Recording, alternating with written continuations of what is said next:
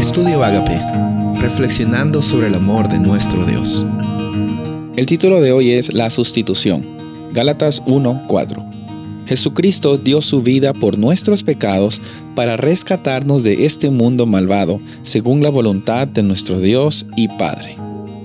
Sabes, tenemos que reconocer que el Evangelio consiste en este versículo la idea más profunda y más grande del Evangelio es la realidad de que Jesús ha dado su vida por tus pecados, pasados, presentes y futuros, por si acaso, por si crees que tienes que constantemente vivir una vida de escasez.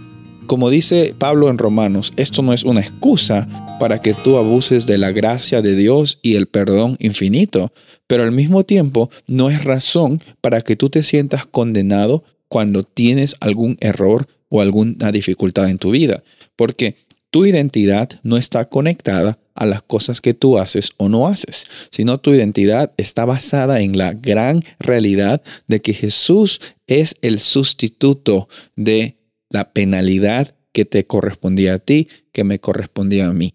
Cuando reconocemos que nuestra realidad no está conectada a nuestras acciones, sino en la sustitución que Jesús tuvo con nosotros, las acciones de Jesús son las que nos justifican.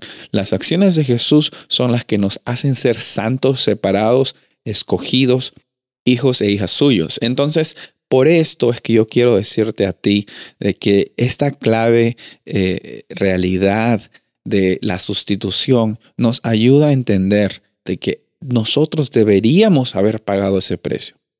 Pero Jesús, en su amor, misericordia y gracia, lo toma hacia sí mismo, toda la carga del pecado, y se ofrece a sí mismo como sacrificio para que tú y yo no tengamos que experimentar esa realidad, sino todo lo contrario, tengamos la oportunidad y privilegio de vivir con libertad. Sabes, no estamos en este mundo para sobrevivir. No estamos en este mundo para sentirnos con culpa y con condenación y no tener misericordia con nosotros mismos. Jesús mismo tuvo misericordia con toda la humanidad y nosotros estamos llamados hoy a vivir con libertad bajo ese nuevo pacto, respondiendo a la iniciativa de Dios y a su gran amor al establecer ese pacto para que tengamos libertad, esperanza, salvación, restauración. Soy el pastor Rubén Casabona y deseo que tengas un día bendecido.